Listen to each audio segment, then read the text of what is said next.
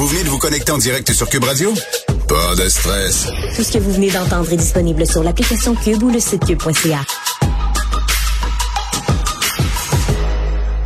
Louis Bertrand est expert en cyclisme. On le retrouve comme à chaque mardi. Bonjour Louis.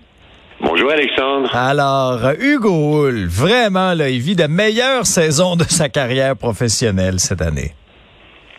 Physiquement, il n'a jamais été aussi fort à bientôt 32 ans. À la fin du mois de septembre, 32 ans.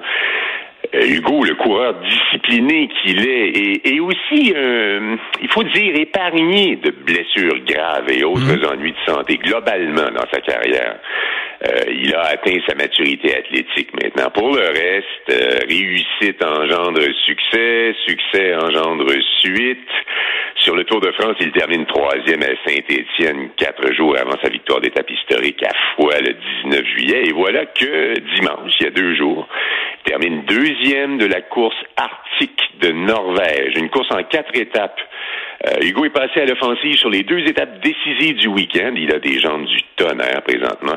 Et donc, euh, deuxième au classement final à huit petites secondes du grimpeur norvégien Andreas Leknesund. La course arctique de Norvège, c'est une course qui plaît à Hugo Il avait fait cinquième en 2019 dans un rôle de soutien à son leader Alexei Lutsenko, alors que Hugo courait chez Astana, l'équipe kazakh, et Lutsenko avait gagné la course arctique de Norvège en 2019.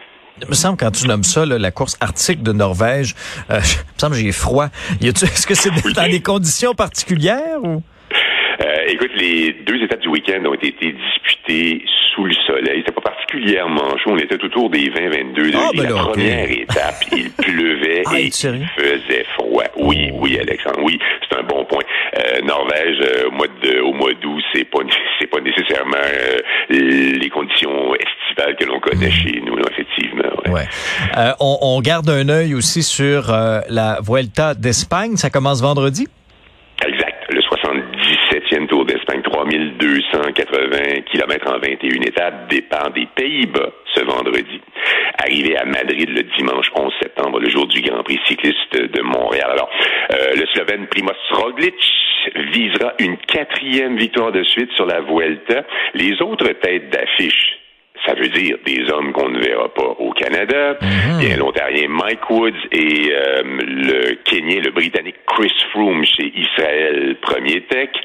Le champion du monde Julien Alaphilippe et son coéquipier Remco Evenepoel chez Ineos Grenadier, Carapace, Sivakov, Hater. Ce sont toutes des grandes vedettes du cyclisme international que je nomme là. Alejandro Valverde, le leader de la Movistar pour une dernière fois à 42 ans.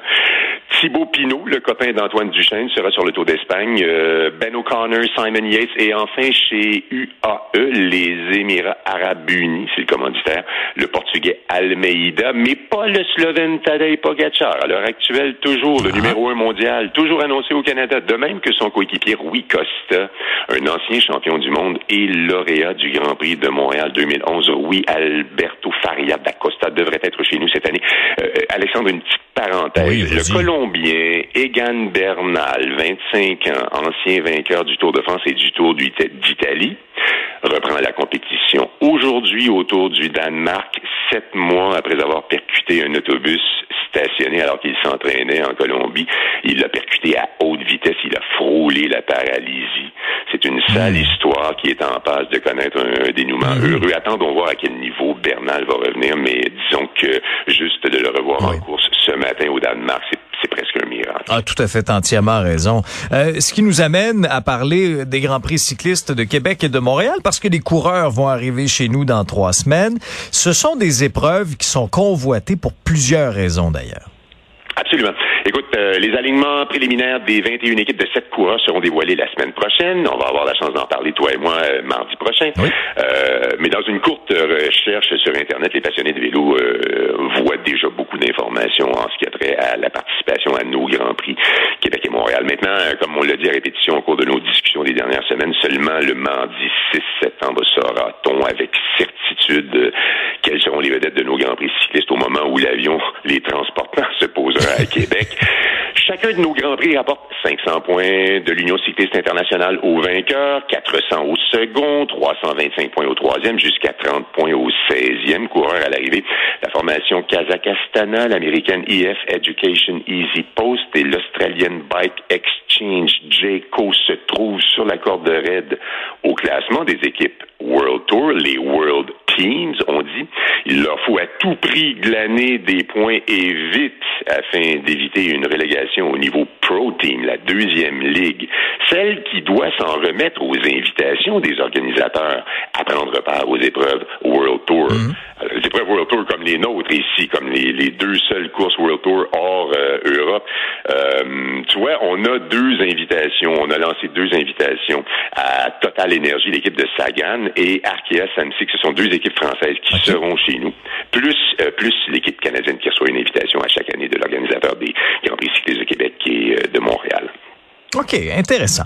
Et, et, quand on regarde le parcours aussi de, de, plusieurs coureurs canadiens, de coureurs québécois, ben on s'aperçoit que tout commence chez nous au Grand Prix cycliste.